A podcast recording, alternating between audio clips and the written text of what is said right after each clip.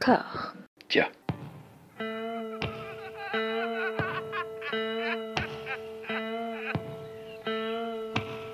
And now for something completely different. Would you like to talk about the meaning of life, darling?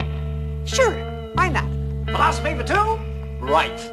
Provided the movement never forgets that it is the inalienable right of every man or woman or woman to rid himself or herself or herself. Agreed. Thank you, brother or sister or sister. Where was I? I think you finished. Oh, right. I don't want to talk to you no more, you empty-headed animal food trough whopper. I fart in your general direction. Your mother was a hamster and your father smelt of elderberries. Bonjour et bienvenue à toutes et à tous dans Discordia, le podcast à la ligne éditoriale fluctuante. Euh, On faisait des débats, euh, on fait des monographies de, cinéastes et aujourd'hui on va s'attaquer à un énorme jalon de la culture mondiale, rien que ça, un écrivain actif depuis le début des années 70 dont la renommée ne faiblit pas. Inutile de faire durer le suspense, de toute façon c'est écrit dans le titre, il s'agit de Stephen King. Si vous faites partie de notre cercle proche, vous n'êtes pas sans ignorer qu'avec le poteau Mathieu Rostac nous avons écrit une anthologie des adaptations de Stephen King à l'écran, hein. ça fait un mois qu'on vous rabat les yeux et les oreilles avec ça.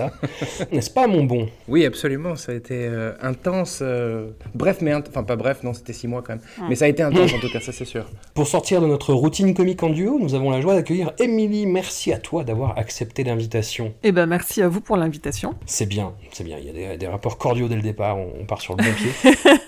Tant qu'à faire. bah, bah, attends, mon trébu qu'on se morde. Tu animes le site et les pages Stephen King France avec une énergie assez folle quand même. Tu es Ah, à l'origine de deux podcasts euh, consacrés à l'auteur, la Gazette du Maine sur l'actualité féconde de, de- de Stephen Mhm. King et le Mhm. roi Stephen où en fait euh, c'est donc euh, un livre à chaque fois qui est étudié, qui est décortiqué par une équipe euh, assez motivée. Enfin ça dépend des, des- des- des- des livres. J'ai Alors oui. donc c'est bien. Ouais. L- L'avantage du roi Steven, c'est qu'on est six et qu'on n'est pas tous fans, donc on n'est pas là pour faire du fan service et que euh, il y a certains traits de l'auteur qu'on a que certains aiment plus ou moins. Donc du coup, il y a, y a du débat, c'est animé, mais c'est ce qui fait que c'est intéressant aussi.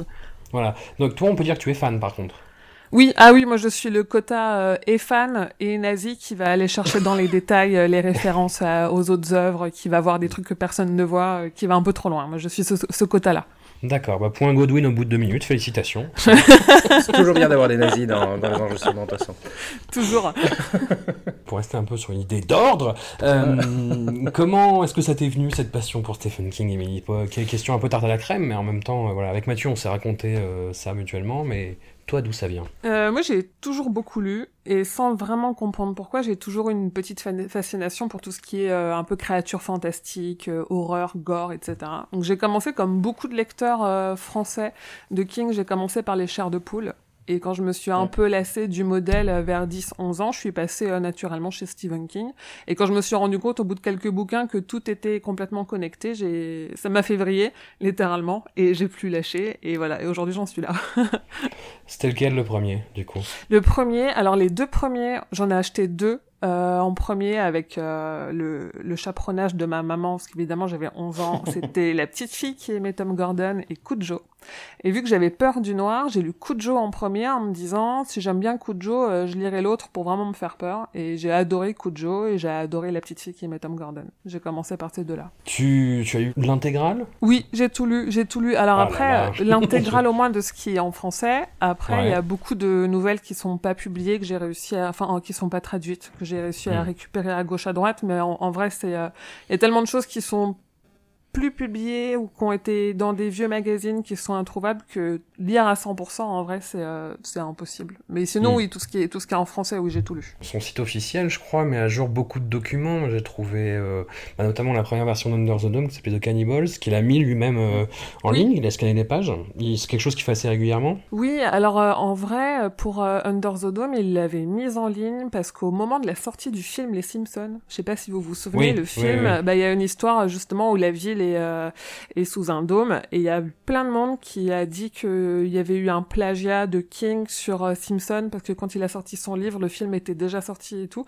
Donc il a été obligé de se justifier de son idée en, en mettant en ligne le, les premières pages de l'idée qu'il avait eue Mm. avant que le film Les Simpsons sorte. Donc c'était plus pour se justifier en vrai, plus pour un peu faire taire les mauvaises langues euh, qui disaient euh, Stephen King a copié les Simpsons. C'est un peu quelque chose qui vient de façon récurrente dans son œuvre, hein, les accusations de plagiat, mais c'est vrai qu'il c'est vrai qu'il s'en sort toujours bien.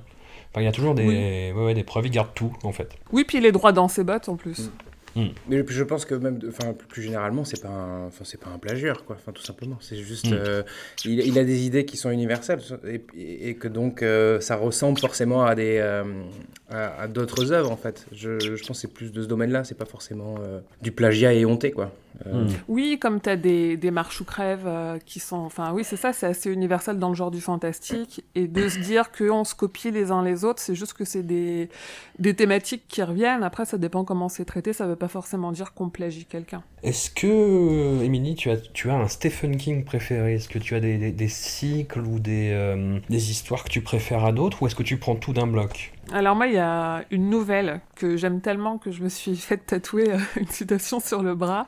C'est euh, la nouvelle euh, Rita Hayworth et la rédemption de Shawshank, qui a fait Ouais. donc le film Les Évadés, Mm. que j'aime beaucoup, mais vraiment, enfin, avec un, un amour infini. Et dans les romans, je dirais, moi j'aime bien les romans dont on parle un petit peu moins, donc qui n'ont pas été Mm. adaptés ou qu'on va pas vendre comme les Christine, les Coups de jeu, etc. C'est Blaze. J'ai beaucoup, beaucoup aimé Blaze, qui a été publié sous le nom de Bachman. Je vois. Et puis tu avais cité Tom Gordon aussi, qui est un, un roman Oui. assez méconnu. Oui, oui, qui est assez méconnu, qui est euh, un petit roman en plus, qui se lit assez facilement par rapport au gros pavé qu'il a fait après. Hmm. Et pour, pour, pour l'anecdote, c'est quelle, quelle est la citation de, de Rita Hayworth que tu t'es tatoué C'est Get Busy Living or Get Busy Dying, Ok, d'accord. Forcément. qui a été Ouais. reprise dans le, oui, en plus qui a été reprise euh, dans le dans le film, parce qu'ils ont repris beaucoup de dialogues en fait. En, Ouais, en lisant la absolument, nouvelle, je me suis rendu compte qu'ils ont vraiment calqué euh, sur les dialogues du, de la nouvelle. Ouais, absolument, ouais. Est-ce que tu as grandi, toi, avec les adaptations de Stephen King? Pas tellement. En vrai, euh, je me souviens la première fois dont on m'a parlé de, de, de ça, j'étais passée complètement à côté du téléfilm. Donc j'ai pas, en plus, enfin ça fait que j'ai pas eu une affection particulière parce que j'ai pas grandi avec. Moi j'ai plus des souvenirs euh, des Atomic Knockers ou de la Tempête du siècle, mais pas du Ouais. tout de, de Gripsou. Mais je pense qu'il faut- euh, faudrait un peu resituer aussi parce que c'est aussi une question de génération. Tu as, quel âge, euh, J'ai 33 ans. 33 ans, d'accord, voilà. Ouais. pour ça. Parce que, oui, c'est aussi important, quoi. C'est-à-dire que tu peux avoir euh, 5 ans de moins ou 5 ans de plus et être, euh, être tombé en pile dedans et, ou, euh, ou être passé complètement à côté, quoi. Oui, c'est quand Ouais. ça est sorti, j'avais 4 ans. Donc c'était Ouais. soit pendant toutes les grosses rediffusions d'M6, ou soit euh, mes parents me laissaient regarder des films d'horreur beaucoup trop tôt, mais ce qui n'était pas le cas en Ouais. l'occurrence. Oui, du coup, je suis passée un peu à côté de cette vague-là, en effet. Et tu as rattrapé par la suite C'est quelque chose qui t'intéresse Que tu suis assidûment? J'ai mis longtemps euh, à m'y intéresser, surtout aux vieilles adaptations. Mais y, y il y en a beaucoup, c'est facile, parce qu'on l'a dit, elles étaient diffusées sur M6. Et là, j'avoue, pour le podcast du roi Steven, j'ai euh, commencé à me faire une petite collection des adaptations, à la regarder aussi une par une, à essayer de comparer. Alors, il y a des choses qui n'ont pas très bien vieilli, mais il y a des... Toutes les récentes, je les regarde. Toutes les séries qu'on a en ce moment qui sont très intéressantes, euh, je les suis euh, assidûment. En plus, enfin, moi, je pense, je, je pense que le, le- le format série se prête beaucoup plus à, à, euh, Oui. aux œuvres de, de Stephen King. En fait, je pense, il va, te- enfin, il est tellement précis, il va tellement loin dans ses descriptions et dans, dans enfin, il se perd souvent dans les méandres de son, de son histoire et c'est, beaucoup plus logique de, de transposer ça euh, sous la forme d'une série de 13 épisodes que de faire un film de deux heures, en fait. Oui, il faut laisser du temps et il faut laisser Ouais. de la place, quoi. C'est ça, il faut approfondir l'histoire au maximum, approfondir les personnages, euh, faut pas hésiter, Ouais. enfin, plutôt que se retrouver avec une catastrophe comme La Tour Sombre ou, euh, ou je sais pas, ou, ou- ou d'autres choses d'ailleurs, parce que c'est pas, c'est pas, la- c'est pas le seul accident industriel qu'on peut constater euh, sur les Non. adaptations de King, mais, mais je pense que oui, c'est juste, il faut, il, faut, euh, il faut laisser le temps, il faut prendre le, faut prendre le temps surtout. Bah, c'est ce qui c'est ce qui ressort sur des séries comme Mister Mercedes qui m'a vraiment surpris en plus parce que hum, je trouve que c'est vraiment des, des, des bonnes adaptations parce qu'il y a des, des des choses dans ces romans qui sont vraiment pas évidentes. Je pense au plan Mm. de, de de Brady dans le troisième qui à l'écran je pense aurait donné quelque chose d'un peu d'un peu ridicule. Là ils s'en Mm. sortent à peu près. Ce que j'ai- trouvé plutôt miraculeux. Tout ça pour dire que j'ai l'impression que l'évolution des adaptations de Stephen King va de pair quelque part avec l'histoire du cinéma fantastique, du cinéma d'horreur, et du moins euh, voilà, dans la transgression, dans la représentation graphique de l'horreur. Je sais pas si vous partagez euh, cette impression-là. Ah ouais, tu connais ma théorie, euh, François. Je- C'est l'année 74, c'est-à-dire que c'est la première année. euh, Enfin, c'est l'année où sort Carrie et c'est aussi l'année où sort euh, Massacre à la tronçonneuse de Toby Mhm. Hooper. Et qu'en fait, sur deux pans de, du, de l'art, il y a donc dans le cinéma et dans la littérature un, un tournant. Il y a, une, une- il y a un ma- un maître étalon en fait qui se- qui s'installe, et qui va, qui va euh, dérouler tout le, tout le cinéma d'horreur moderne ou toute la littérature d'horreur moderne. Euh, c'est Mhm. vraiment, il y a vraiment un avant et un après 1974, dans, dans- en tout cas selon moi. Et, euh, et je trouve ça marrant que ce soit justement Carrie et Massacre à tronçonneuse qui sont des œuvres qui euh, sont graphiques, qui sont sales, qui sont, enfin voilà, des, des choses euh, qui finalement sont assez peu recommandables, mais qui euh, vont donner leur lettre de noblesse au genre. C'est assez surprenant. Des gens qui étaient considérés comme un peu, enfin, peu nobles et bâtards euh, avant Ouais. ça. Oui, et là, ça se redécide un petit peu parce que le, on était passé. euh, je pense que le, le creux de la vague sur les adaptations de King, elle correspondait aussi un peu au creux du genre euh, horreur et fantastique. Et là, depuis euh, 4 ou 5 ans, euh, on le voit au cinéma, il y a de plus en plus euh, ou de reboots ou de, nou- de nouveaux films d'horreur dans un nouveau genre pour un nouveau public. Mais c'est ce qui fait aussi que King, là, depuis 3 ans, est adapté à tort et à travers, et beaucoup dans ses histoires d'horreur parce que justement, il y a un nouveau public qui est friand de ça parce que ça refonctionne à nouveau. Ouais, c'est une, euh, Stephen King, c'est même pour les jeunes générations, c'est une valeur refuge en fait. Il y a une, euh, forme de, réconfort dans l'idée d'adapter Stephen King, je pense, et de faire revenir ça, de faire revenir Cimetière, même si les jeunes générations connaissent pas forcément, enfin qu'ils n'ont pas forcément lu les ouvrages. Il y a, euh, c'est des images connues. Enfin, je veux dire le le- la coulrophobie, ça vient de ça, quoi. Ça vient Mm. pas de, ça Oui. vient pas de quelque chose d'autre, quoi. Enfin, ça, Ah oui, oui. enfin, ça peut peut-être venir éventuellement de, de Poltergeist avec ce- cette espèce de clown hyper flippant, mais, mais ça vient surtout de ça, et, et c'est comme ça pour aussi euh, plein, plein d'autres plein d'autres de ces adaptations, en fait. Oui, puis on a un petit côté transmission, c'est-à-dire que les parents aujourd'hui qui ont 35 ou 40 ans, qui ont grandi avec le premier ça et le premier cimetière, ils peuvent aller voir avec leurs enfants le nouveau ça et le nouveau cimetière pour, euh, pour un peu partager, euh, pour euh, passer le flambeau générationnel de King en gros. Ouais, ouais, c'est vrai, c'est vrai, absolument. ouais. Ça, peut, ça, peut jouer, ça peut jouer aussi, ouais, c'est vrai, parce que c'était quoi, il y a 25 ans bah, Enfin, même presque, ouais, même 30 ans, en fait, donc ouais, ouais, c'est... Ouais, le premier ça c'était 90. donc C'est ouais, 90 complètement. et Cimetière, c'est 89, euh, si je dis pas de Voilà. bêtises. Donc, ouais, ouais, Ouais. c'est exactement ça. Ouais. Et ju- jusqu'à il y a pas longtemps, en fait, les adaptations de Stephen King, à quelques exceptions près, euh, Shining notamment, ont toujours été très très très timorées. Moi, le, le- le- le plus grand choc qu'il y a entre deux œuvres, c'est euh, Le Fléau, quoi. Ah. Le Fléau, qui est un roman euh, où il y a peut-être les pires pages, mais au, au sens vraiment euh, traumatisant de Stephen King, et le téléfilm est mignon, quoi. oui. Ouais, il, est inoff- il est inoffensif, le téléfilm, on peut le dire. Ah ouais, ouais. ina- inoffensif, quoi. Tu as eu des adjectifs plus durs hein, quand on s'en parlait. T'as raison. Oui, dans le livre, c'est pas inoffensif, hein, mais oui. Euh, en fait, le, le problème avec le fléau, mais Mick Garris, il a un podcast et il avait interviewé justement euh, Stephen King où ils ont longuement reparlé du fléau parce que c'est Mick Hmm. Garris qui l'a réalisé. En fait, ils expliquent que euh, à l'ép- vu que c'était un téléfilm. À l'époque, le, les téléfilms, ça passait forcément sur les sur les chaînes que tout le monde avait, parce qu'il n'y avait pas la TNT, il n'y avait pas euh, les, les chaînes Ouais. câblées comme Mm. aujourd'hui, et qu'ils ont été euh, vachement coincés par euh, par la chaîne de télévision qui les diffusait, parce qu'ils pouvaient pas mettre euh, tous les morts qu'ils voulaient, autant de sang qu'ils voulaient, autant de noirceur qu'ils voulaient, et justement, il est content là qu'il y ait une nouvelle adaptation qui se fasse et qu'elle se fasse sur CBS All Access et pas sur CBS, parce qu'ils vont vraiment, a priori, ils devraient vraiment euh, être euh, aller dans la noirceur du roman euh, jusqu'au bout quoi. Ils devraient vraiment jouer le jeu. Ouais, c'était un truc, euh, un truc dont on avait parlé aussi François. Ça, c'est le, le, le, le fait que, en effet, le, le, matériau de Stephen, Stephen King se prête plus à, à du, euh, à des chaînes payantes, on va dire, que Oui. qu'à des networks qui eux sont obligés de faire du. euh, Enfin, ils peuvent pas mettre n'importe quel truc en prime time. Il faut que ce soit du, du tout public, voire du, allez, Mhm. éventuellement du moins de 12, mais c'est vraiment, vraiment exceptionnel. Et donc, du coup, c'est forcément ça lisse tout ce qui fait le tout, tout le sel de, de Stephen King en fait. Donc ça, ça enlève tout, tout ce qui tout ce qui est intéressant.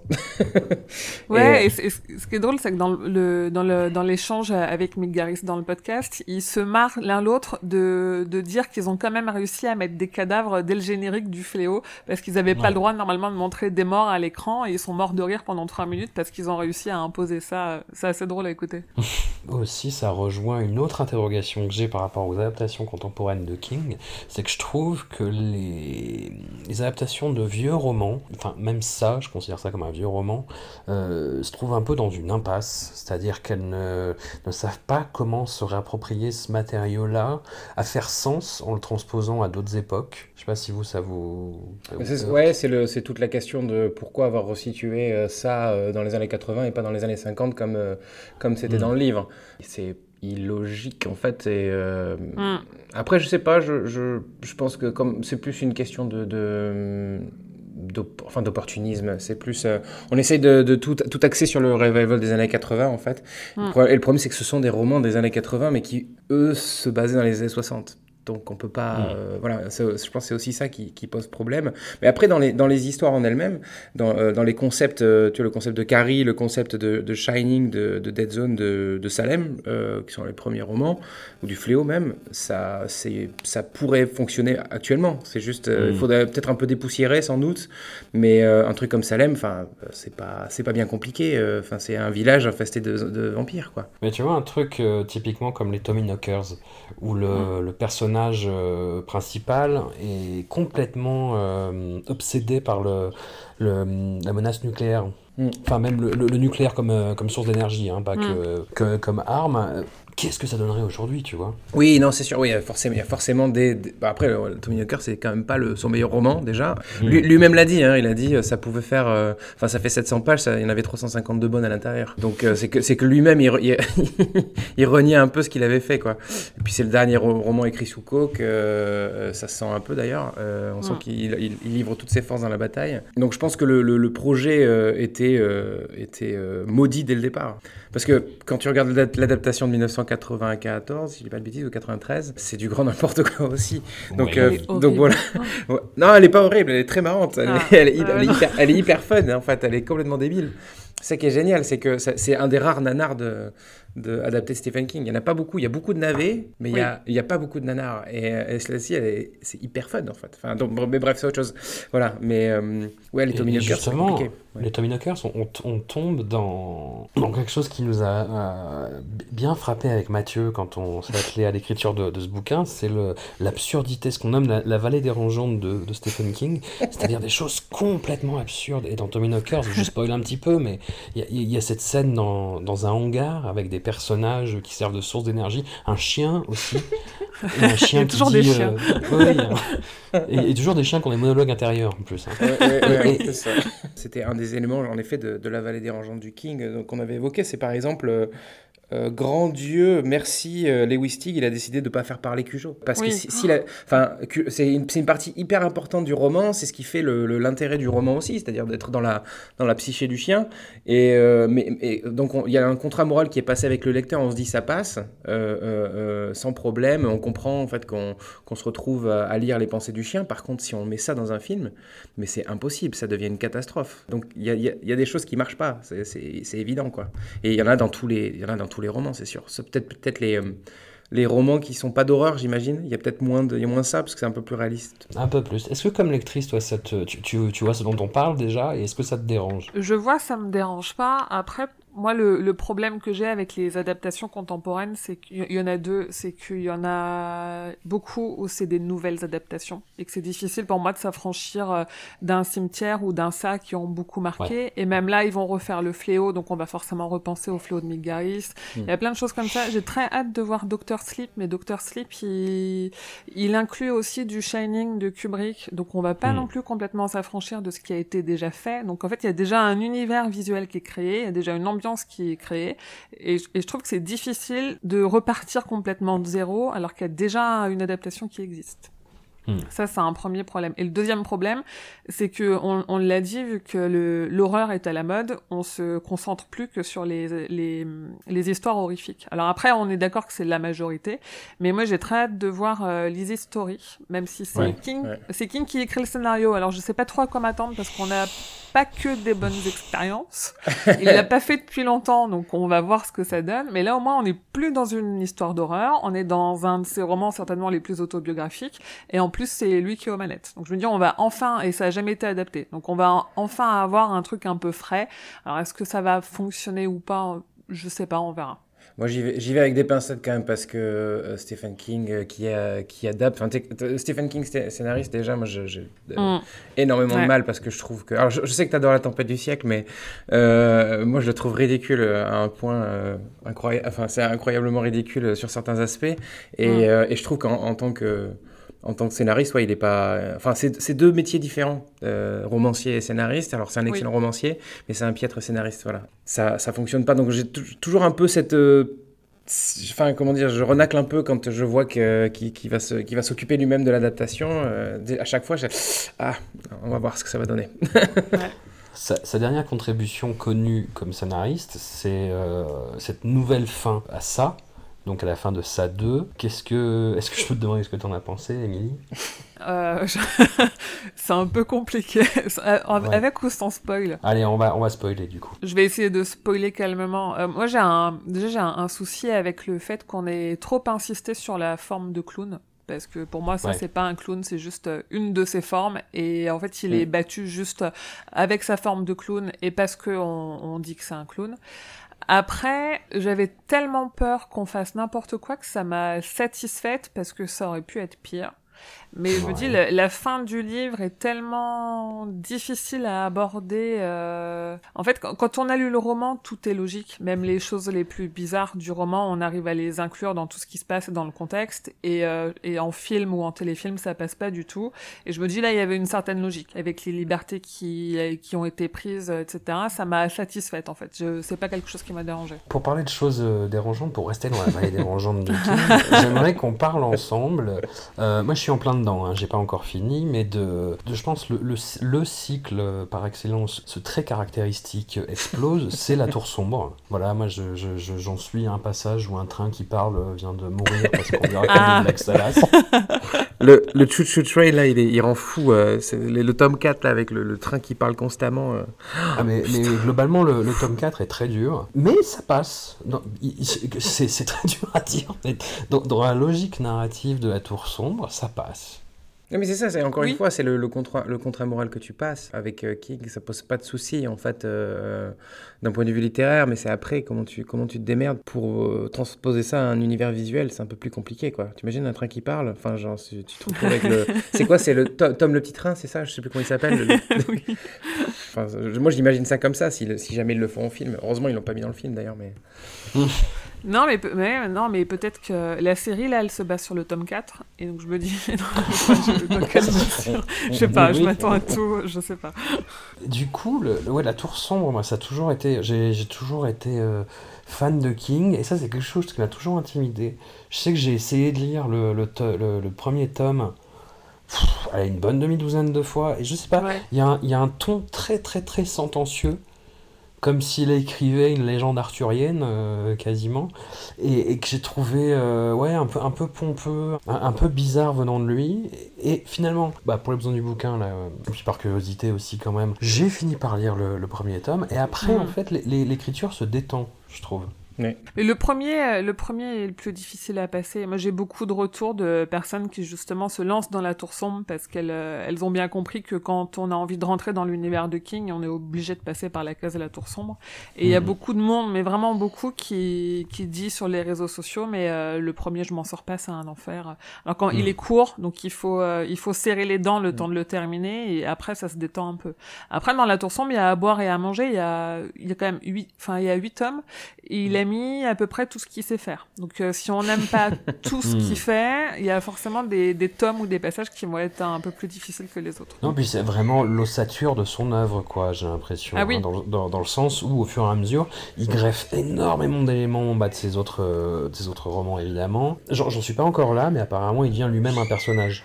Ouais, Ouais, ouais, absolument. Ouais, en fait, il, en- enfin, euh, il le fait de manière euh, inconsciente ou volontaire, mais euh, ça, il, a- il- il finit par articuler euh, sa bibliographie d'une certaine manière autour de, de la Tour Sombre. C'est-à-dire qu'à à, l'origine, parce que c'est quand même, faut rappeler que c'est une, une trilogie qui dure sur 30 ans. Euh, de 82 à 2012. Et donc 82, donc c'est le Pistolero. Le Pistolero, c'est, euh, on sent bien que c'est juste, enfin, c'est une histoire de western fantastique, euh, enfin de western heroic fantasy, euh, où on sent qu'il n'a pas forcément envie de connecter tout, même si on sait que, enfin, l'homme en noir, c'est Randall Flagg, etc. Mais il n'y a, a, pas cette volonté autant de, de tout connecter. Et par, c'est à partir de, ouais, de tome 3, 4, euh, qui sont donc de les, des années 90, si je dis pas de bêtises, où là, on sent qu'il a envie un peu plus de, de connecter tous les points de, de, de sa bibliographie. Euh, en fait, Mm. c'est plus, euh, il essaie d'un peu de rationaliser le, le truc et pour en faire son espèce d'alpha et d'oméga euh, euh, qui permettrait de, de- de- d'avoir une compréhension de, de- de sa mythologie, là, en fait, de sa propre Mm. mythologie. Faut le voir comme ça, en fait, je pense. Je, je pense, enfin, il faut, voir le, la, la tour sombre aussi comme, euh, comme une sorte de somme de ce que serait euh, Stephen King, en fait, comme tu disais, Emily, il y a, il y a- il y a- il y a tout ce qu'il sait faire. Et euh, c'est vraiment l'idée, c'était, je pense, de tout réunir et de se dire, voilà, en gros, vous n'êtes pas obligé de lire tous mes livres. Si vous le faites, tant mieux. Mais si vous voulez pas lire tous mes livres, oh, lisez au moins La Tour Sombre, vous allez comprendre ce que c'est le, le, le, le best-of, en fait, de, de Stephen King, quoi. Ouais. Après, c'est la tour sombre, ça serait dommage de le lire euh, sans avoir lu certains autres romans. Ah bah oui, évidemment, bien sûr. Euh, Cœur perdu en Atlantide, par exemple, c'est hyper connecté. euh, le, le- Salem aussi. Salem, exactement, avec le, avec le père Callahan. euh, Ouais. euh, la- le fléau avec Randall Flagg. Enfin, il y a, il y a- Ouais. il y a plein, plein d'œuvres qui sont vraiment connectées, évidemment. Voilà, mais c'est juste qu'après, ensuite, il, il- il dérive un peu pour se dire, hop là, on va essayer de connecter un peu, un peu, un Oui. peu de manière un peu, un peu opportuniste. Même le fait que lui, il s'insère dans son récit, euh, ça fait un peu le, c'est un peu le fantasme utile du démiurge. Alors je, je vous- je vous demande de me spoiler un petit peu, hein, j'en suis pas encore là. Mais est-ce qu'il fait de... Qu'est-ce qu'il fait de son personnage en fait? En fait, il se, en fait, il se fait passer pour le. le hum, si, ah, je, si je dis pas de bêtises, hein, mais il se fait passer pour le roi de la Terre. Euh, Enfin, Ouais. euh, en gros, le. Comme le- le créateur de, de l'univers dans, les- dans lequel il y a euh, Roland et ses acolytes. Euh, Voilà, exact- ex- exactement. Et, euh, et, euh, et puis, et puis après, en plus, il, il, enfin, il oublie pas de s'égratigner aussi parce qu'il enfin, il, il, il- il passe son temps à boire des bières en fait, dans, le, dans, dans, dans le, dans le roman, si Mm. je dis pas de bêtises. Et oui, il se fait passer pour. euh, oh, c'est un peu un escroc en fait. Il se fait passer pour un escroc dans, le, dans, dans, dans, les, dans les derniers tomes en fait. Euh, Oui, moi j'avoue que j'ai lu le, le tome 2 et 3 euh, assez goulûment. Mm. Et j'ai commencé le 4 il y a 2-3 semaines. Il y a 5 ans. Et, et en fait, euh, tu vois, tous les 100 pages, je me dis, pff, allez, je vais en lire un autre. J'en ai lu 3, je crois, depuis que j'ai commencé le, tome 4. Mais euh, voilà, vous, vous, me- vous me confirmez qu'une fois qu'on a fait le tome 4, après, le... Oui. ça passe plus Euh, facilement. euh, ouais, euh, faut passer le 5 aussi quand même un petit peu. Mais, mais, non, mais, mais, mais- non, mais moins que le, non, mais le 4, le 4 c'est vraiment le, c'est le plus dur. Ouais, vraiment. Surtout quand tu arrives après le 3 qui est super, qui est vraiment très très bien. Mm. Euh, tu passes au 4, ça te met un coup derrière la nuque. Euh, tu recommences avec le 5, tu, ah, ça va un petit peu mieux quand même, mais bon, c'est, il est aussi très long. En fait, le 5, Mm. c'est ça le, le, problème, je pense, c'est qu'il est, c'est un roman assez long et puis après ça, ça, ça roule un peu plus, euh, plus rapidement. Quoi.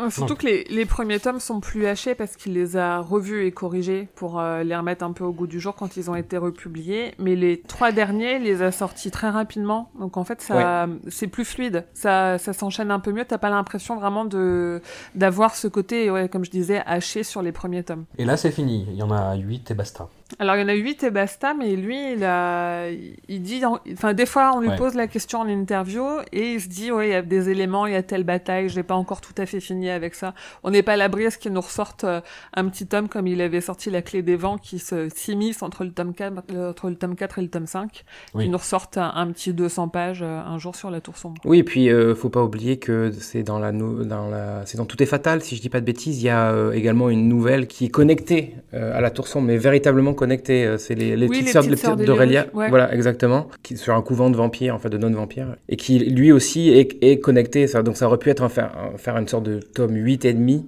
Euh, C'est Mm. un, un peu comme, euh, un peu comme le, euh, Les yeux du dragon. Ouais, moi j'allais dire aussi celui, le, le, prologue de Salem en fait. euh, euh, comment il s'appelle euh, ah, celui qui garde le verre. voilà, celui qui garde Non. le verre, exactement. c'est c'est ça, ça, ouais, ouais, qui dans, dans ce macabre, du coup. C'est un peu le même Oui. principe. Donc, ouais, en effet, on n'est jamais à la- à l'abri d'avoir King qui dégaine une nouvelle petite histoire à connecter au reste de sa, de sa grande mythologie, quoi.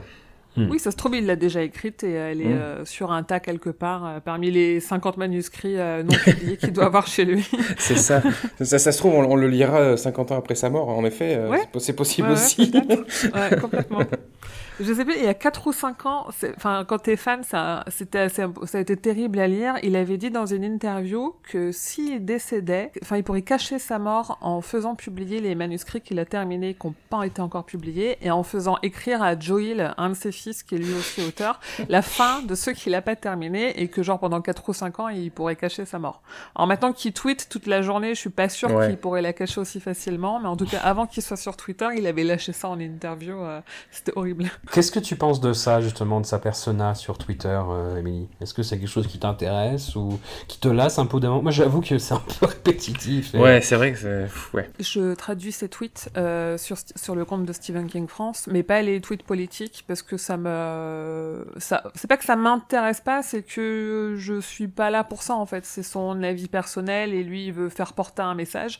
Et en gros, dès que je vois le tweet ou s'il y a marqué Trump ou s'il y a marqué Suzanne, Collins, je, je le zappe, je lis en substance pour voir à peu près de quoi il parle, mais la plupart du temps, ça parle de choses dont on n'a même pas parlé, nous, en France. Donc, on n'a même pas hmm. le contexte, en fait, parce qu'il est aussi euh, très agressif envers euh, les gouverneurs du Maine.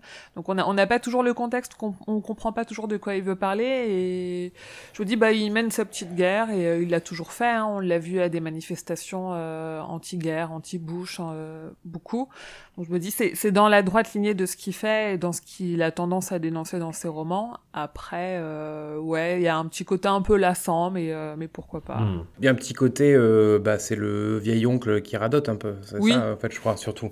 C'est plus ça, c'est comme quand tu vas chez, ta, chez tes grands-parents ou chez, chez, tes parents maintenant, parce qu'on est d'un certain âge, on va dire, et, et, et, qu'en, qu'en fait, ta, ta, mère ou ton père va te raconter la même histoire qu'il t'avait raconté deux jours plus tôt. C'est un peu le, c'est, le même ordre d'idée, quoi. je pense. Ouais, ouais, et puis, ouais, il a ce côté, l'homme de 72 ans qui vit dans une petite maison, enfin une petite maison maintenant, mais euh, enfin c'est, il, il, a une vie simple, donc il a ce côté où oui, il va s'agacer sur ces choses-là parce que ça fait partie de son quotidien et qu'il est en plein dedans et, euh, et oui, ah oui, enfin à mon avis les repas de famille, ça doit être quelque chose.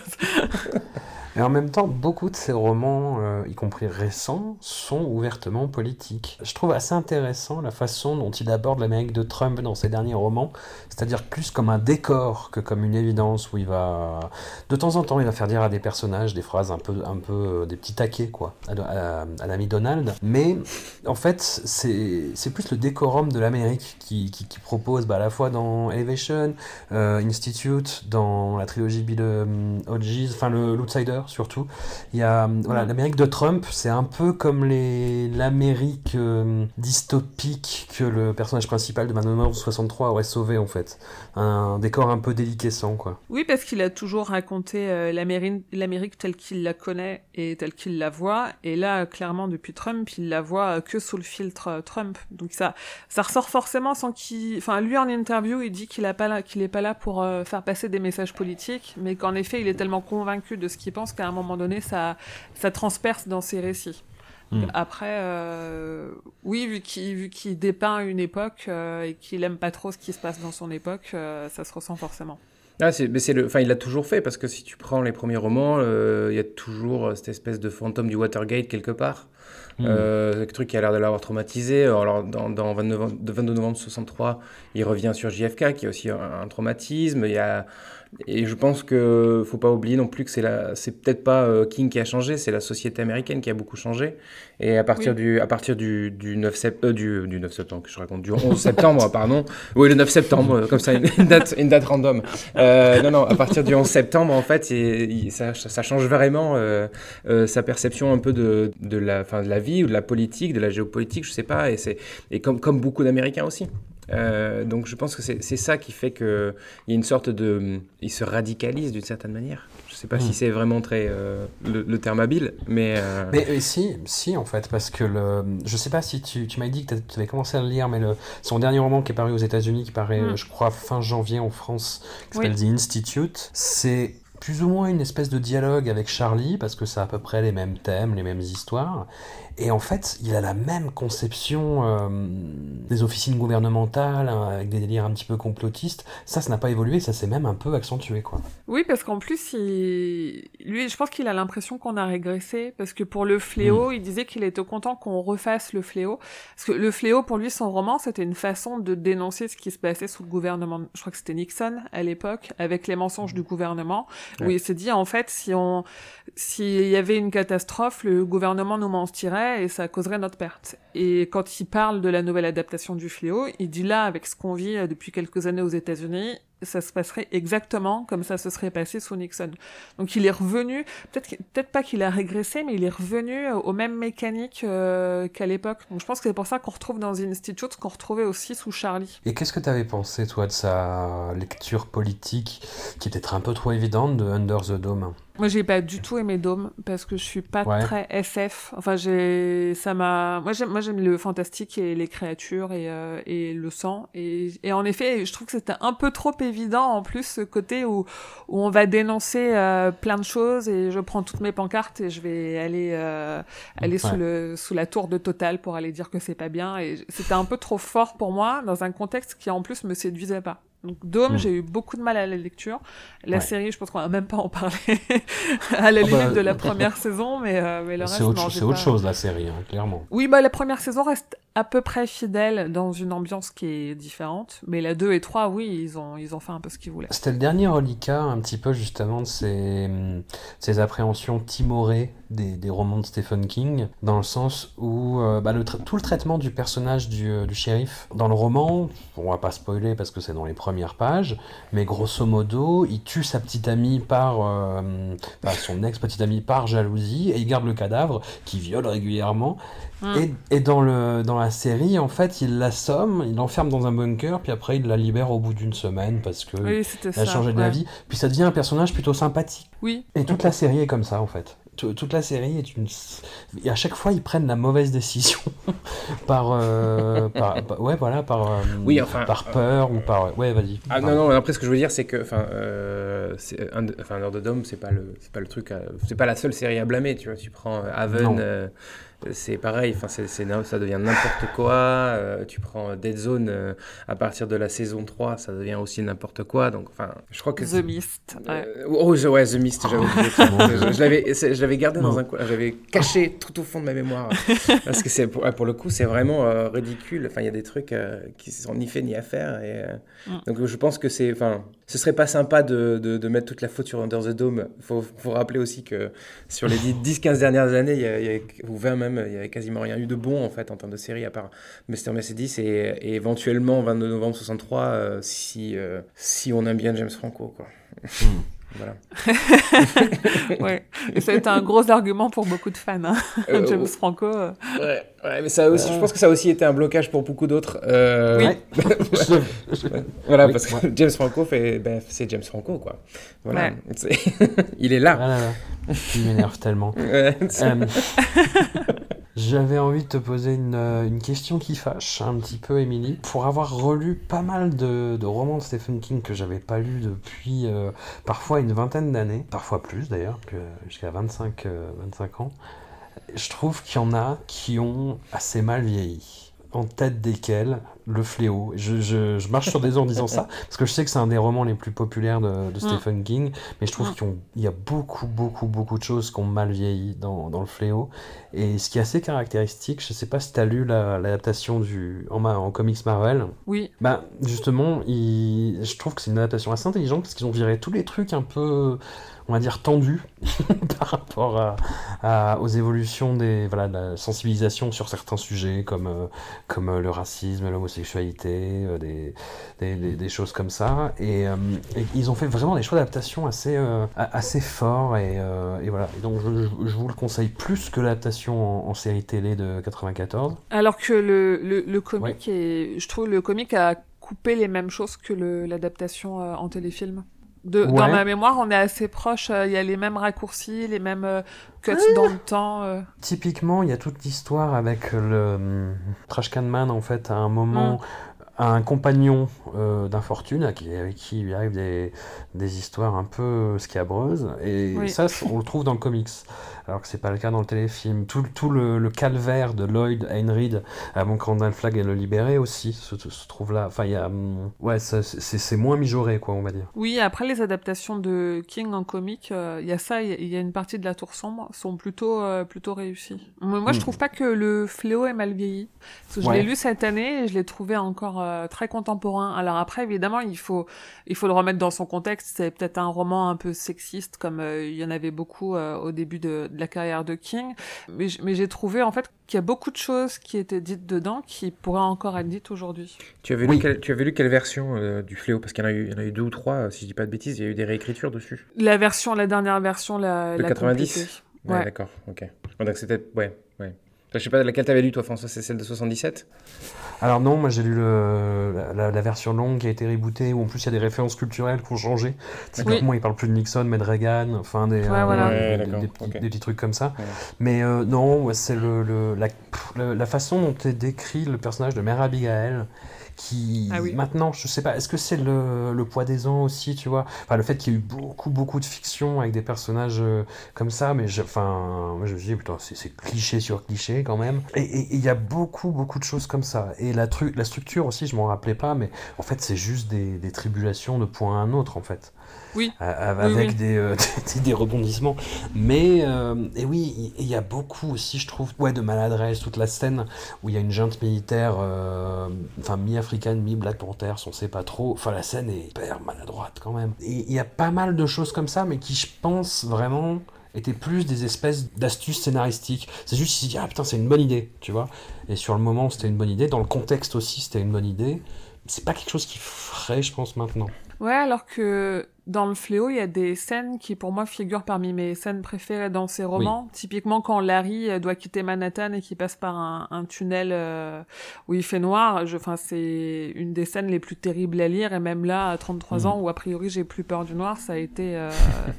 C'était très difficile à lire, quoi. Il y a des choses très très efficaces aussi. Oui, oui, oui. Et puis il y a des relations de personnages qui sont très justes, quoi. Toute la scène qu'il a, toute la relation qu'il a avant avec la, avec la femme, justement, avec qui il, il traverse le tunnel, qui est une femme mm. plus âgée. Enfin, c'est quelque chose qu'on n'a pas trop l'habitude de lire chez King en plus, mm. et que j'ai trouvé très juste. Mais voilà, comme je te dis, euh, je sais pas, peut-être que j'avais trop idéalisé le souvenir aussi. C'est possible. Ah, peut-être. Ouais. Et aussi, ouais. on, on, enfin, c'est quelque chose dont on s'est rendu compte euh, au, au, en, en, reprenant chronologiquement les, les œuvres, c'est que, c'est que, c'est que Stephen King évolue même dans, ce, en, dans sa façon de traiter les, les, problèmes politiques, sociétaux, surtout sociétaux. C'est-à-dire que mmh, mmh. Euh, au début, on le taxe de, fait, de, de, de, sexisme, et puis au final, mmh. il va basculer, enfin, il va, il va procéder différemment, il va, il va changer son point de vue là-dessus. Euh, c'est pareil sur les questions de racisme, c'est pareil sur les questions d'homosexualité, en fait. Et, et, au final, on se retrouve plus, enfin, on se retrouve avec des romans, des derniers romans où il y a quasiment plus de de mention euh, au racisme, à l'homophobie, au sexisme. Euh, voilà. Donc, euh, faut pas oublier aussi que c'est un. Bah, il, a, il a grandi, en fait, il a mûri aussi dans son écriture euh, et, et, dans son, en prenant de l'âge. Alors, pour l'exemple du fléau, ce qui va être hyper intéressant à, à observer, c'est que pour la série qui est en préparation pour CBS, c'est lui qui va écrire le dernier épisode. Et surtout, on sait que ah, la fin de l'histoire, ça... oui, mais la fin de l'histoire, ça sera pas la même que dans le roman. en fait, il va faire un nouvel épilogue. Ouais. Donc, on va savoir ah, euh, comment les choses tournent à la fin du fléau. Donc là, on va voir en effet euh, s'il a les mêmes idées idée ou pas qu'à l'époque où il l'a écrit, parce que quand on lit le fléau, à la fin, on comprend plus ou moins ce qui se passe euh, par la suite. Ah oui, puis en parlant de, du style délié de Stephen King, la fin du fléau, 100 pages quand même pour que Tom Cullen et Stu Redman rentrent chez eux. C'est, moi j'ai adoré ces 100 pages. Ah ouais, ouais, ouais écoute, moi, moi j'ai adoré. non mais c'est ça qui est bien, tu vois, en même temps. C'est ça qui est, euh, qui est intéressant. Hein. Chacun aime ce qu'il veut un petit peu chez King aussi, je trouve. Ah moi j'ai dévoré ces pages-là. J'ai trouvé ah là là. Euh, ça super bien écrit. et, euh, et, j'avais pas envie que ça se termine, quoi. Il y avait, un, il y avait, t'avais une histoire dans l'histoire, en fait. Mais traverser un autre état. t'as eu le même ressenti, François, quand t'as vu la fin de, du Retour du Roi, c'est ça? Qui dure 30 minutes. L'épilogue de 30 minutes, c'est ça? Notre traumatisme qui ressortent. Bon, est-ce que tu nous as trouvé euh, honnête avec Stephen King dans, dans le bouquin, Émilie? Oui. Est-ce que est-ce qu'on t'a pas énervé à des moments? Non, non, non, parce qu'en plus vos points de vue se défendent. Et ce, ce qui est drôle, c'est euh, c'est que c'est quand même piquant. C'est en fait le les films qui doivent prendre cher, ils prennent cher. Et les films qui qui lui rendent hommage, ils prennent pas cher. Enfin, c'est plutôt juste. C'est mm plutôt juste. Et en plus, et c'est c'est raccord avec euh, la vie générale. Je dirais. Il y a pas de il y a pas de volonté de casser pour casser ou quoi. C'est que c'est euh, c'est logique. Mmh. Ouais, y a des... enfin, ouais, on a quand même pas été très gentil avec Mick Garris, mais. Ça a été un peu Bah notre oui, souffre-douleur, mais, temps, euh, mais c'est vrai qu'il n'a Ouais. pas fait grand-chose de très... Enfin, c'était...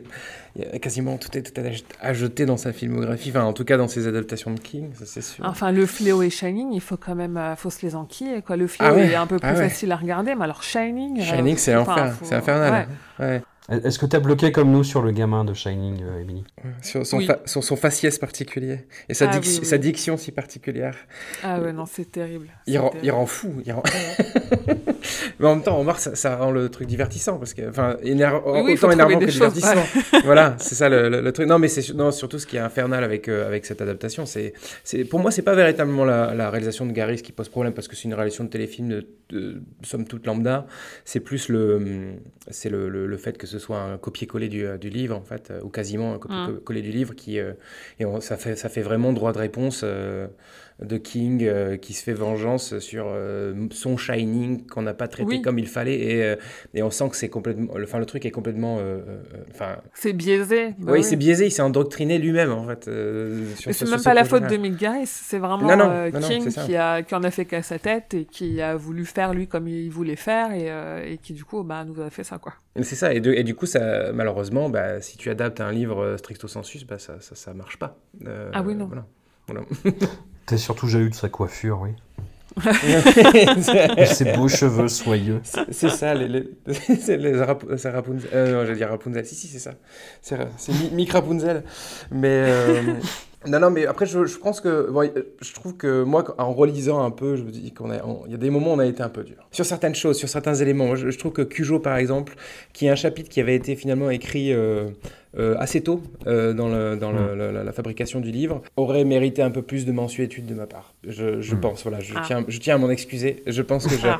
euh, sur- surtout au vu après, surtout après avoir bouffé pendant 25 ans, enfin, 20 25 ans de, de- d'adaptation en plus, Oui. euh, on, on- on réévalue naturellement des, des œuvres et c'est vrai que en fait Cujo c'est, c'est bien. C'est-à-dire que dans le, dans le chapitre je dis c'est pas, c'est pas mal, mais en la vérité c'est que c'est bien.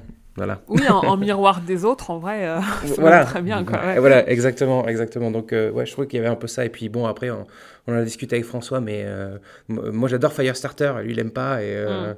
enfin, voilà. Donc, euh, je trouve qu'il est tout à fait défendable comme film. Et Fran- François a fait le choix de de, de pas, de pas avoir le même point de vue, on va dire. De ne pas dire la vérité. Oui. ouais. Non, Après, c'est signé, hein. on sait aussi que c'est votre avis et que c'est pas non plus euh, des Bien généralités. euh, Enfin voilà, on apprend aussi beaucoup de choses. Hein. L'idée, c'est pas non plus euh, d'avoir juste votre avis sur tel ou tel film. C'est quand même euh, assez complet. Moi, ce que j'adore, c'est euh, les, les changements entre le livre et le, les principaux changements entre le livre et Mm, le film ouais. ou la série. Ça, c'est vraiment sympa d'avoir relevé ça. Bah, c'était l'idée de, de- enfin, c'était le postulat de, de- du livre en fait, c'était de, de- de montrer les difficultés de- d'adaptation de, de, de Stephen King et donc du coup il, fallait il fallait qu'on ait ce truc particulier, cette- ce, ce paragraphe entier où on montrait ce qui avait sauté et, co- et comment ça Mm. pouvait euh, influer sur une bonne ou une mauvaise adaptation aussi. Ce qui me faisait peur, le plus peur en fait, avant de, de commencer le projet, c'était de. Parce qu'on s'était dit, on va tout relire. On, on va faire les choses bien. On va pas Ouais. rester sur euh, les vagues souvenirs qu'on en avait. On a tout relu, vraiment. Moi, j'avais peur d'être lassé en fait. De, tu sais, de retrouver toujours les mêmes tropes qui reviennent, les mêmes caractérisations de personnages, des, des écrivains alcooliques à gogo, tout ça. Mais en fait, c'est jamais arrivé. Et même maintenant que le livre est fini, je, je rattrape ce qui me reste à lire. Euh, j'y prends toujours euh, autant de plaisir en fait. Il y a juste Dreamcatcher, j'avoue, euh, qui a été une Ah. tannée à, à finir, mais qui est très très mal écrit quand même. Mais il le dit lui-même, et c'est un, un livre qu'il a écrit défoncé aux antidouleurs, avec ses, ses mains qui lui faisaient mal. Donc, euh, et ça se sent en fait. Ouais. Ils sont presque la douleur qu'il a dans ses mains à écrire. Mais à, à- à part celui-là, honnêtement, je, je suis vraiment surpris de voir à quel point ça se lit, euh, mais avec plaisir, à quel point tu es embarqué au bout de 50 pages, quoi. Attends, alors, relis les Tommy Knockers d'abord et puis on, on en reparlera. Non, mais, non, non, mais même les Tommy Knockers. Les Tommy Knockers, il y a un gros problème, c'est qu'il y a deux euh, débuts, en fait. Ouais, C'est-à-dire qu'il te ouais. présente un personnage comme le principal sur 150 pages, et après il te refait la même chose sur un autre personnage, mais sur complètement une autre histoire.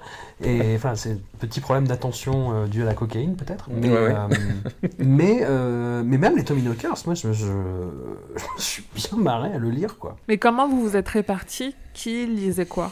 Oh, c'était un Euh, peu au petit bonheur de la chance. Hein. euh, C'était euh, tu prends quoi, moi je prends ça, et puis euh, enfin voilà. D'accord. euh, Moi, j'avoue que j'ai pris mes, j'ai pris mes préférés, hein, direct. Sans- sans Ouais, il s'est servi en fait. premier, mais euh, non, mais c'est pas, non, mais c'est pas, après, moi, je suis Mhm. pas mécontent parce qu'il a pris Danse macabre, l'idiot. Le C'est naïf. pour ça euh, Voilà, le cauchemar est beaucoup plus court, même s'il y a plus d'adaptation. C'est ça, il y a beaucoup plus d'adaptation Ouais. en fait, c'est ça. Je vais, je, oh là, je vais en faire 5 d'un coup en un paragraphe. je- je sais pas. Non, mais moi j'étais, on n'était pas très regardant en fait sur le, le, comment dispatcher les choses. Le, ce qui était le, le plus important, c'était qu'en fait on, on quadrille le terrain et qu'on, qu'on, qu'on puisse relire tout ce qui avait été adapté. C'était ça le, le plus important. Euh, Parce que c'est beaucoup quand même. hein. C'est Ben ouais, ouais, on avait compté, ça fait euh, en tout, il y a 11 000 pages de, de relus, euh, donc c'est, c'est conséquent quoi. Bon, ça fait que deux romans de Tolstoï, certes, mais euh, c'est quand même, c'est, ouais, c'est, c'est important quoi.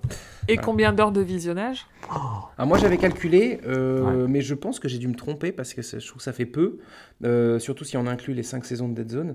Euh, j'avais calculé euh, un peu plus de 6 jours en tout en fait de, de- de visionnage, mais ça me semble assez Ah ouais. peu. Ça me semble assez Ouais, peu. j'en ai vu plus que ça aussi. Bah, à partir du moment où il y a euh, s- 80 x 42 minutes euh, sur, rien que sur Dead Zone, et puis après il y a plein de plein d'autres trucs qu'on a regardé. Enfin, il y a pas mal de séries, il y a pas mal de euh, les 10 enfants du maïs, euh, il y a euh, je sais pas combien de, enfin voilà, des, plein de plein de trucs qui ont été remakés, tous les tous les grands tous les téléfilms. Le Shining il fait 3h30 ou 4h, quelque chose comme ça. Ouais, Enfin, ouais. mais en tout cas, enfin, je pense qu'on est Ouais, on doit être à trois semaines de visionnage hein, si on combine tout, je sais pas, ou Ouais, quelque chose comme ça. euh, Ouais, je pense. un truc comme ça. Le, voilà, la tannée, moi, je vous le dis, ça a été, euh, je l'ai déjà dit, hein, mais je le répète, ça a été le, le soap opéra indien qui a inspiré de ça. Parce qu'en fait, déjà, moi, je suis pas du tout euh, calé en informatique et j'ai dû euh, installer un VPN, tu vois, pour avoir accès au YouTube indien. Et en plus, il n'y avait pas de sous-titres, mais par contre, la- la- dans la description de la vidéo, tu avais le synopsis complet. Donc je suis ça Ah oui. Il y a 49 épisodes, je crois. Et euh, le, en fait, le, le clown meurt au 41e. Et là, t'as 2-3 épisodes où il se passe rien. Putain, il faut que je finisse quand même. Et après, l'histoire revient un petit peu vaguement. Et, euh, mais ça ça, a, ça, ça a été très dur. Mais t'avais aussi, Ouais, euh, t'as eu aussi Misery avec, euh, enfin Julie Ganapati avec. euh, oui, mais ça, ça avec- fait 2h30. ça Oui, mais avec Annie cool. Wilkes qui danse quand même. Enfin, tu vois, je. euh, Oui, mais ça, c'est cool. Ouais. Moi, j'aime bien.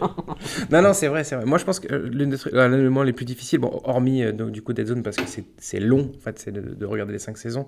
Je pense que c'était plus. euh, moi, ce qui m'a fait souffrir, c'était le, c'était euh, Kingdom, Hospi- Kingdom Hospital. Ça, a Ouais. été, euh, ouais, ça a été très, très difficile parce qu'en plus, euh, j'avais vu l'hôpital et ses fantômes, et euh, j'adore euh, Lars von Trier euh, plus généralement. Et c'est vrai que là, pour le coup, se dire euh, qu'il a réussi, enfin, qu'il est parvenu à faire ça, alors que lui, en plus, disait qu'il adorait justement l'hôpital et ses fantômes. Euh, il l'a transposé à sa manière, parce que c'est extrême. c'est- Il y a du macabre, il y a un côté un peu ridicule, enfin, un, un, un peu grand guignol dans le, dans, dans le, dans Kingdom Hospital, mais ça marche pas, en fait, j'ai l'impression. Euh, et et c'est vrai que allez, 13 épisodes là-dessus, c'est dur, quoi. Parce que même The Mist, il y a que 10 épisodes, alors que Kingdom Hospital, il y en a 13. Voilà, c'est Ouais. important de rappeler que c'est 3 heures de plus quand même, enfin 2 heures et demie de plus.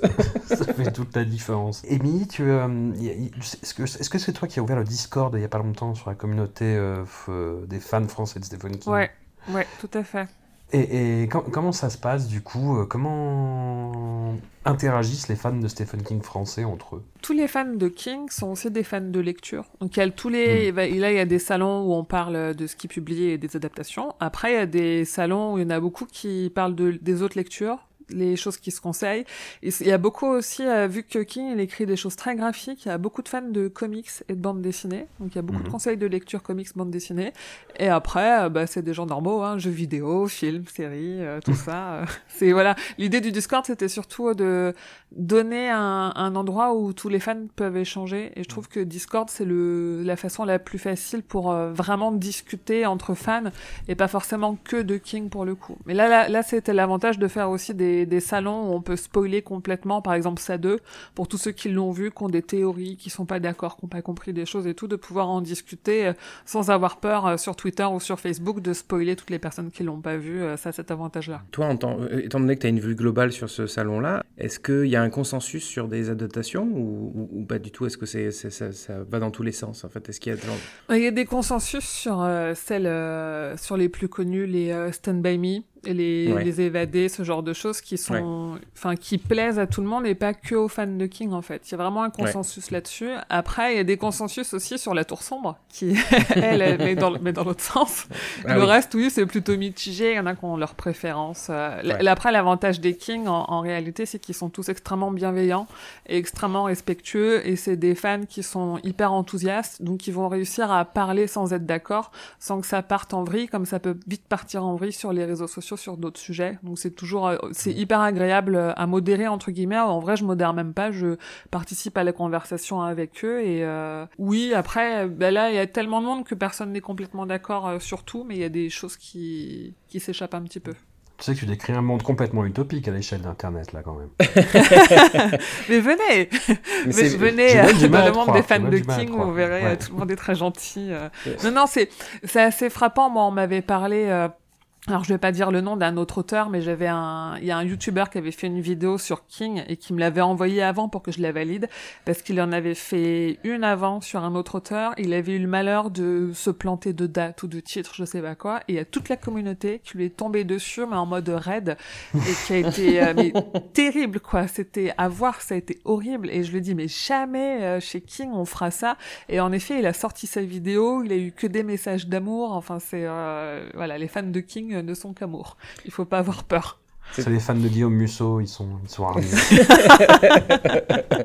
Mais c'est vrai que c'était une crainte qu'on avait hein, au début avec François. On se disait, euh, parce qu'on on s'est commencé, quand il y a, plus la personne est célèbre, plus la personne est, est reconnue partout, Ah oui. euh, plus il y a des fans hardcore et, et, et plus il y a de Ah ouais. chances, euh, c'est exponentiel, plus il y a de chances qu'on se fasse euh, bah, taper dessus, quoi. Sur la moindre erreur. Et au final, ça n'a pas trop l'air d'être le cas, ce qui est plutôt bien. Alors du coup, ça me conforte dans l'idée que tu dises que, que ce sont des gens bienveillants. En fait, ça se trouve, on a peut-être fait des erreurs, mais, euh, mais ils les ont pas, ils les ont pas euh, euh, remontées. c'est bien. Non, mais c'est... Non, et puis euh, en vrai, le livre était hyper attendu. Il a tout de suite plu à beaucoup de monde. Et là, là, à l'heure où on enregistre ce podcast, il vient de sortir. Et moi, toute la journée, dans le groupe Facebook, où il y a un peu plus de 6000 personnes, les gens ont posté des photos. Faudra que vous alliez voir. Hein, les gens ont posté des photos de leur livre qu'ils avaient enfin reçu parce qu'ils l'attendaient. En plus, il a été sorti avec une semaine de retard. Donc Ouais, ça, c'est- tout le monde l'attendait impatiemment. et tout le monde, enfin, j'ai même eu des messages de gens qui ont dit ah ça y est, euh, c'est marqué sur Amazon qu'on me l'avait enfin envoyé, je vais enfin le recevoir, tout ça. euh, C'est non non, c'est vraiment une communauté qui est très très enthousiaste Mm. et qui et qui sait faire la part des choses en fait, même s'ils sont pas d'accord, euh, ils savent que c'est juste euh, que vous avez des points de vue différents et, et c'est tout. Bon, bah écoute, on y, on, y- on y fera un tour, en espérant que ce soit pas un piège et qu'on se fasse sacrifier. Ouais. c'est ça. Et, euh, et tu parlais de salon littérature. Quels sont les noms qui reviennent, outre ceux de King, justement, dans la communauté? Euh, beaucoup Maxime Chatham, parce que Oui. c'est un auteur français qui fait de l'horreur aussi. Après, moi, je trouve que dans le style, il est très différent de King. Et beaucoup, moi, que j'aime beaucoup et dont on entend un peu plus parler, c'est euh, Circe qui, pareil, fait, euh, fait de l'horreur et qui est un auteur français. Et moi, je dévore ses romans dès qu'ils sortent. C'est vraiment très bien ce qu'il fait.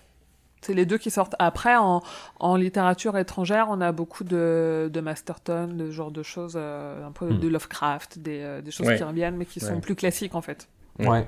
Bien sûr. Oui, et puis qui sont aussi des influences pour King, en fait, c'est des choses que... Ah oui. Il y a des filiations Oui, euh, directes, quoi. C'est-à-dire, euh, enfin, il faut, il y a des, il y a des choses qu'il faut avoir lu. Il faut avoir lu Lovecraft, il faut avoir lu Masterstone, il faut avoir lu Bradbury, il faut avoir lu euh, ça, Bram Stoker euh, pour euh, comprendre aussi un peu euh, King, quoi. exactement. Ouais. ouais. Et du coup, ouais, les auteurs français que tu as cités, on peut dire que c'est des enfants de King. Oui, oui, oui, oui. Ah, bah, Maxime Chatham, lui, il se, il l'assume, hein, il l'assume complètement. De toute façon, son dernier roman, Le Signal, ça se passe dans le Maine et c'est euh, sur l'histoire d'un écrivain et il y a des références à King dans tous les sens. Alors pas que à King, il y a aussi des références à Lovecraft et tout, mais il l'a vraiment voulu Mm. comme un hommage euh, aux auteurs qui l'ont inspiré. Et de toute façon, Chatham, c'est lui qui avait euh, tenu la conférence que King avait faite à Paris quand il était venu en 2013 et qu'il avait fait une Ouais. conférence au Grand Rex pour Dr Sleep. Et c'était Maxime Chatham qui était sur scène avec lui qui l'interviewait parce Mm. qu'en France, en effet, il est, il est identifié comme euh, le King français parce que c'est notre auteur horreur. Après, quand on connaît bien l'œuvre de King et qu'on lit du Chatham, c'est un peu plus compliqué que ça. Mais oui, oui, lui, il le, reconnaît. Alors, Sir Cédric, je pense un peu moins. Après, il est un peu moins connu, donc il... c'est pas la même chose. Mais il est beaucoup interpellé sur Twitter par des fans de King qui lui disent ah, j'adore tes romans et tout. euh, J'ai lu du King. euh, On m'a dit que je devais te lire et tout. euh. Et il répond, il est content, mais il, se déclare moins descendant de King entre guillemets. Chez, tous les créateurs de genre, globalement, j'ai l'impression qu'il a, laissé une marque. hein. J'ai enfin le, le premier épisode de la série Marianne sur Netflix, Mm. qui est une série d'horreur euh, création euh, française. Ah, ça, il y, a- il y a du King partout, quoi. C'est marrant parce qu'il l'a dit, King, il a tweeté il y a quelques jours euh, qu'il avait vu et que ça faisait le job et qu'il avait retrouvé du Stephen King dedans. Donc c'était Ah bah. drôle.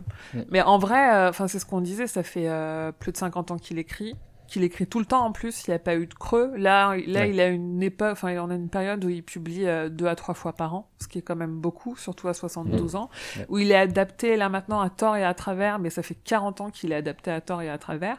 Du coup, toutes les personnes qui aujourd'hui vont produire des contenus fantastiques ou horrifiques, si c'est des personnes qui sont légitimes dans le sens où parce qu'elles se sont elles ont grandi dans cet univers-là, elles ont forcément grandi avec King, que ce soit les Mm. bouquins ou, ou les films. Donc il y a forcément une partie d'eux qui soit est influencée ou soit a envie de lui rendre hommage et donc à un moment donné, on va toujours retrouver il y a plein de films ou plein de séries, ou même juste un personnage qui un King. euh, Enfin, il y en a, on, a- dans tous les sens. Moi, on m'en envoie euh, genre plein de clins d'œil tout le temps à King, euh, une référence à un personnage qui parle de la ligne verte, qui parle de Shining. euh, il est rentré dans la culture, euh, qu'on le veuille ou non, quoi.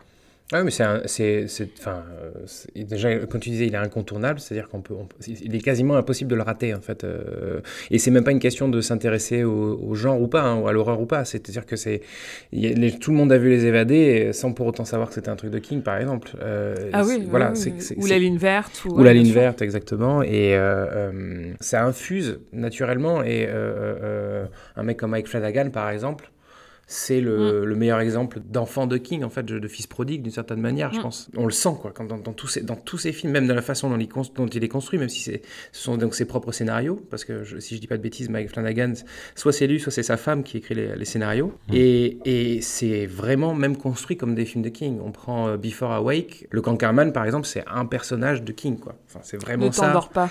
Euh, voilà, ne t'endors pas exactement. Et euh, le, le Cankerman, c'est un personnage de King. La fin, c'est une, c'est une fin hyper kingesque. Enfin, c'est vraiment impressionnant, quoi.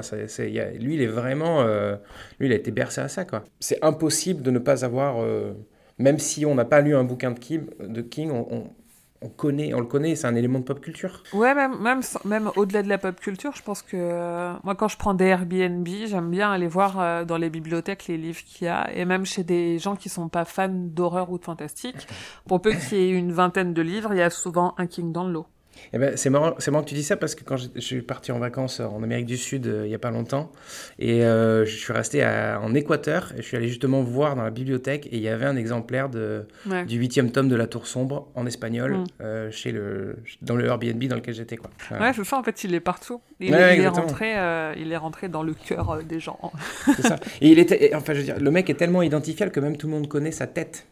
Tu vois, Oui. c'est-à-dire que c'est quand même difficile pour un, un- pour un écrivain, déjà, déjà un écrivain, en plus un écrivain qui vit quand même assez reclus, hein, euh, Ouais, ah de, ouais. de connaître son visage. C'est bon après, c'est vrai qu'il a un visage particulièrement euh, unique, on va dire.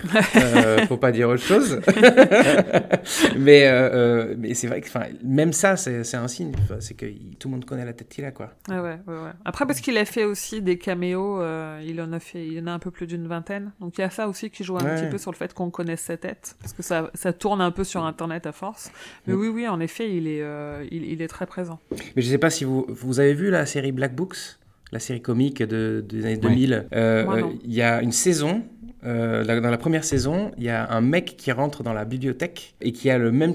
C'est en fait c'est Stephen King quoi. C'est-à-dire que c'est le le mec arrive avec un t-shirt I Love Books, le fameux t-shirt Ah oui. avec lequel on a vu Stephen King, Mm. et il a des grosses binocles et il a les cheveux un peu hirsutes et il est très grand. Et, euh, et il, en fait, il rentre dans la, dans la bibliothèque. Quoi. Donc, c'est-à-dire, même si ces mecs-là, euh, si, si des mecs qui font de l'humour noir euh, anglais dans les années 2000 font une Ouais. référence à ça, c'est que, enfin, c'est qu'ils pensent que c'est quand même identifiable et que voilà, c'est juste le mec. le mec est partout, quoi. Enfin, c'est juste une, une star en fait de, de mal- un peu malgré lui, mais c'est une star du, du de la littérature d'horreur et même de la littérature tout court, tout simplement. Oui, puis le fait qu'il fasse pas des énormes tournées promo, ça, ça, ça nourrit un peu ça aussi. On voit là pour The Institute, il a fait euh, trois plateaux télé aux États-Unis qui durent euh, entre 5 et 10 minutes chacun. Mm. Et, euh, et il suffit de voir la tête des gens dans le public ou comment tout le monde rigole ou hurle à tout ce qu'il dit. T'as l'impression d'avoir Brad Pitt, quoi. Enfin, c'est, euh, en plus, en plus, il est, il, il est très cynique et il a, il est très spécial en interview parce qu'il a ce côté euh, un peu froid où il va faire Mm. des blagues mais sur un ton très sérieux, donc tu comprends pas trop s'il fait une blague ou pas. Enfin, je pense qu'il peut être vite très déstabilisant, surtout qu'à son âge, il a plus rien à prouver en fait, donc il est, Ouais.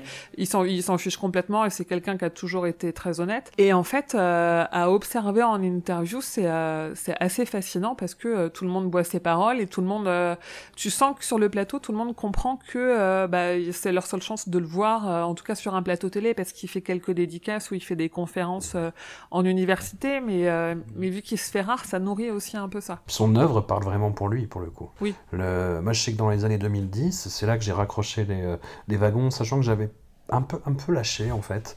J'ai eu une- un désamour pour King à partir de Désolation jusqu'à euh, Cellulaire. Et dans les années 2010, ouais, il y a eu 22 novembre 63 que j'ai retrouvé vraiment super. Euh, Joyland qui était pas mal. Et Revival aussi, moi, je sais pas si ça a été ton cas, Émilie, mais moi qui m'a vraiment traumatisé pour le coup. Ça faisait longtemps que j'avais pas lu un bouquin de King qui m'avait à ce point happé et euh, Ouais. hanté. Alors, je dirais pas qu'il m'a traumatisé, mais je l'ai, euh, je l'ai lu d'une traite. Je l'ai adoré. Parce qu'on retrouvait, je trouve qu'on on a retrouvé ce qu'il faisait avant, mais sans les gros défauts de ce qu'il faisait avant. Hmm. Ouais. Mais ouais, mais, mais 22 en 63, il a réconcilié beaucoup de monde. Je me souviens quand il est sorti, j'ai beaucoup de personnes autour de moi qui savaient à peu près, qui avaient entendu parler que j'ai- que j'aimais bien King, pour mettre en mettant des Hmm. guillemets, et que, euh, et qui sont venus m'en parler en me disant apparemment il fait pas peur, euh, ça a l'air d'être sympa et tout. Il y a, il y a eu un, un vraiment un gros effet de euh, en fait euh, King euh, c'est vrai on avait oublié mais il fait pas que de l'horreur il sait aussi faire euh, une histoire d'amour parce qu'en vrai c'est euh, la première fois qu'il Mhm. a une vraie romance dans ses histoires et aussi il a dépeint une Amérique dont tout le monde était hyper nostalgique et et ça a redonné un peu d'intérêt dans le sens où euh, on l'a ressorti pour une fois un peu de son carcan d'horreur. Maintenant, puis il se sistait intelligemment avec ces espèces de, de résonances avec euh, le récit de ça. euh, moi, j'ai trouvé vraiment euh, assez, assez perturbante aussi. Mm. quoi. C'est-à-dire que maintenant, il arrive à faire du méta qui, qui te met mal à l'aise. Et aussi, c'est ça qui m'a frappé dans Revival, c'est que c'est un, un dialogue, comme Institute est un dialogue avec Charlie, Revival, c'est un dialogue avec Cimetière. Et il le fait en plus d'une façon ouais, ouais, assez fort. Voilà, plus, plus Stéphane grandit, plus je, le, je le trouve passionnant et fascinant. et, à, et à relire, Ouais. y compris, quoi. Et puis je trouve que, enfin, euh, donc ça rejoint un peu ce que tu disais, euh, Émilie, c'est que je, moi je trouve que King est jamais aussi bon que quand il s'écarte de l'horreur. Euh, Hmm. euh, alors, il est excellent dans l'horreur, évidemment, on va pas, on va pas lui enlever ça. Mais je trouve que, moi, je, pense que, enfin, c'est mes romans préférés de King, ce sont des romans qui sont pas d'horreur, et, euh, et je trouve qu'il est excellent là-dedans. Et j'ai l'impression que sur ces dernières années, en fait, il a pas abandonné le genre, mais mais que mais qu'il a préféré se concentrer sur d'autres choses, même s'il a plus rien à prouver, même si je pense qu'il en a pas grand-chose à faire à essayer de prouver, en tout cas, plus maintenant. Je pense que c'est aussi important de, de rappeler que King n'est pas qu'un écrivain d'horreur, euh, parce qu'il est souvent cantonné à ce truc-là, et, euh, et montrer que c'est un vrai écrivain, euh, c'est un vrai... enfin, il, il, a- il- il participe du... du enfin, ce qu'on appelle le grand roman américain, euh, cette espèce de... de grande littérature globale en fait et qu'il a sa place là-dedans Euh, parce qu'il y a plein de gens qui vont considérer que c'est un parce qu'il fait de l'horreur c'est un, comment dire un mec un peu qui un peu profane un, un auteur un peu profane mais alors que pas du tout c'est quelqu'un qui va qui depuis 50 ans raconte l'Amérique et qu'il a sa place dans les dans les auteurs contemporains américains Oui, et puis il y a, il y a deux formes d'horreur. Il y a l'horreur euh, qui prend comme prétexte en, créant des monstres et, et des fantômes. Et il y a l'horreur de ce qu'il raconte vraiment avec euh, des enfants abusés, euh, des femmes battues, Oui. des, des, hom- des homosexuels qui se font tuer euh, parce qu'ils sont homosexuels. Et moi, ça me fait penser à, à une nouvelle qui est très très dure à lire parce que justement, il y a, on peut pas euh, excuser ce qui se passe dedans parce qu'il y a un monstre. C'est euh, un élève doué dans différentes Ouais. saisons, Ouais, qui, ouais. euh, qui, est- enfin, qui, elle est dure à encaisser quand même. Surtout que nous, en tant qu'Européens, ça fait vraiment partie de notre histoire. Donc c'est Mm. euh, à lire, elle est, elle est dure. Ouais, absolument. Et puis c'est c'est le même. euh, Et tout le. C'est comme ça que s'articule aussi tout le tout le recueil de Nu- Nuit noire et Étoile morte.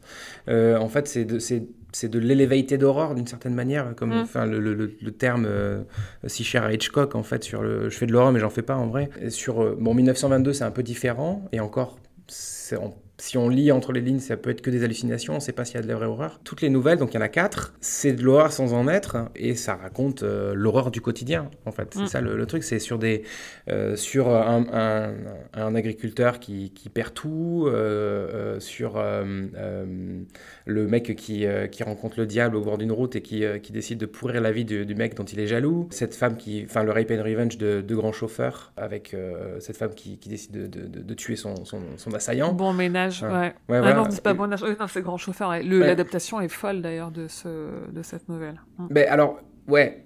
Euh, Ah, Non, en fait, le truc, c'est que ça aurait pu être encore mieux, parce que moi, j'ai moi, j'ai adoré la nouvelle. J'ai trouvé que la nouvelle était gé- vraiment géniale, et pas du tout euh, manichéenne, qui est, ce qui est... Ce qui est euh, enfin, euh, disons que King aurait pu basculer très facilement dans le manichéisme, parce qu'il le, Mm. il le fait plus qu'à son tour euh, dans certains romans. Et là, pas du tout. C'est extrêmement habile euh, sur, un, sur, sur un thème, sur un thème, le rape and revenge, le vigilante, le viol, qui est quelque chose de difficile euh, sur, enfin, sur lequel se positionner, ça, ça peut être très, très, très compliqué. Et euh, il fait ça extrêmement intelligemment. Et derrière, il y a l'adaptation et ça marche un peu moins bien quand même, euh, je trouve. Et il y a- et- et il y a un côté un peu euh, film de divertissement, c'est un téléfilm. euh, ah du oui, coup. ouais. Et le côté film de divertissement qui, qui- qui casse un peu la, la dynamique et, les- et toutes les thématiques, justement, tout le, tous les atermoiements de- du personnage principal, on les a plus. Euh, ce qui faisait tout l'intérêt de, la nouvelle, par exemple. Mais par contre, la scène de viol, euh, alors que c'était justement un film de network, c'est incroyable d'avoir montré ça, parce qu'elle est, elle est extrêmement bien filmée, euh, on n'est lu de rien, c'est vraiment impressionnant, quoi. Ouais, elle est dure. Ouais, exactement, elle est extrêmement dure et c'est vrai que c'est compliqué de. de- c'est toujours, toujours compliqué de montrer visuellement un viol. euh, tout le monde peut pas être Gaspard Noé et faire irréversible. Et là, je trouve que le mec, alors qu'en plus c'est Michael Salomon qui est pas le. Enfin, c'est pas un génie non plus, hein, euh, voilà, on peut, on peut considérer que c'est un tâcheron. Et euh, là, pour le coup, il s'en est hyper bien sorti. Pour aller un peu plus loin dans le délire interprétatif sur ces deux visions de l'horreur, j'ai l'impression que c'est l'enjeu même de, de Doctor Sleep. Dans le roman Doctor Sleep, il y a, il y a deux romans en fait. Euh, je sais pas si tu seras d'accord, Emily, mais euh, il y a cette histoire de, de secte un peu bizarre qui amène le côté bis, fantastique. Et il y a ce récit donc de Tanny Torrance qui est devenu quelqu'un qui accompagne les gens vers la mort, voilà, sans, sans en dire plus. Et je trouve que ouais, il y a, il y a un combat entre ces deux aspects de King dans le roman qui est voilà où il n'y a pas de gagnant en fait. Ouais, je suis assez d'accord. Alors, moi, je peux pas trop comprendre. J'ai pas lu Doctor Sleep, donc je peux pas. Ah. Ah, je suis encore en train de rattraper, c'est pareil. Je suis avec François, il faut, que je- faut que je rattrape euh, pas mal de trucs déjà. Mais, euh, Ah bah oui, mais le film sort bientôt, c'est le moment ou jamais. Je sais, je sais, je sais, faut que je me mette. je- C'est une course contre la montre. Je vais pas te mettre la pression, mais... euh, non, mais ça, ça fait six, enfin, on a, on a fait six mois de, de- de- d'écriture et de relecture intense, mais on continue. Ouais. En fait, c'est ça le truc, c'est que il y a Mais tout- oui, toute oui, notre vois boîtier à ça. rattraper, donc peu- Voilà, on continue tellement qu'on sera sur, euh, de passage sur Paris euh, du 25 au 27 octobre pour le Comic Con, euh, enfin la Comic Con, le Comic Con, La Comic Con, Enfin, ouais. la Comic Con euh, à Paris. Euh, on se fera une masterclass au MK de Bibliothèque aussi le 27 au matin. Et après, on fera un petit Le saut 25, sur non Rennes. Le 25. Le, le- le 25, pardon. Ouais. pardon, pardon. Mm. Je, je me mets C'est le samedi, le, je crois que c'est le samedi 25 au matin euh, au MK de bibliothèque, si je dis pas de bêtises. Je crois que C'est samedi suis- 27, hein, il me semble. Non, non, c'est- euh, ah non, 26, pardon. Samedi 26, euh, c'est ça. euh, On pardon. va y arriver. Ouais, samedi Ouais. Ah oui, 26 samedi à 26, 11h au oui, MK ouais. de bibliothèque. Moi, tu sais, il est 8h30, je suis vieux. Après, on fera un saut euh, chez nos amis de Rennes euh, à l'invitation de la très très très bonne émission Le cinéma est mort pour présenter une séance de Carrie au cinéma L'Arvor et faire une rencontre avant à la librairie Le Fayère. Euh, on essaie de préparer les choses sur Grenoble aussi, mais rien n'est sûr pour l'instant. Bref, Et sur potentiellement On- euh, Toulouse et Montpellier aussi, il faut voir Ah comment bah oui. ça se goupille, mais ouais, c'est possible aussi. Voilà. Globalement, on va encore parler de King pendant un mois, Mm. plein. Ce qui est toujours un plaisir, en fait. C'est c'est comme de, de- de lire des- d'autres romans de King, c'est toujours un plaisir. Émilie, on rappelle donc Stephen King France, le site, les pages euh, sur les réseaux sociaux, euh, les deux podcasts, La Gazette du Maine et Le Roi Stephen.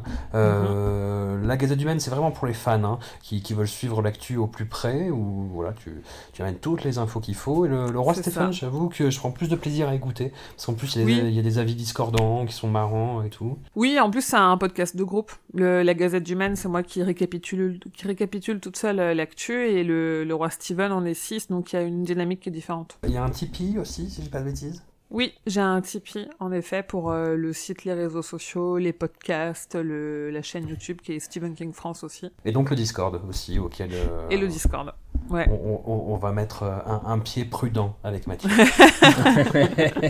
Et puis, il faut que les gens lâchent de la thune pour le Tipeee, hein, c'est important. Ah, voilà. Tout à fait. Et nous, on se retrouve euh, la semaine prochaine pour le, nou- le deuxième épisode de Cajol et moi, le podcast consacré à la filmographie de l'actrice Kajol. Et bah oui, on fait des grands écarts pop culturels parce qu'il faut. C'est bien. Un grand merci Émilie, un gros poutou Mathieu, ou l'inverse, vous faites comme vous voulez. Je prends les deux. Ok, Moi, je dirais juste merci, François, ça suffit. On est assez intime comme ça. Voilà.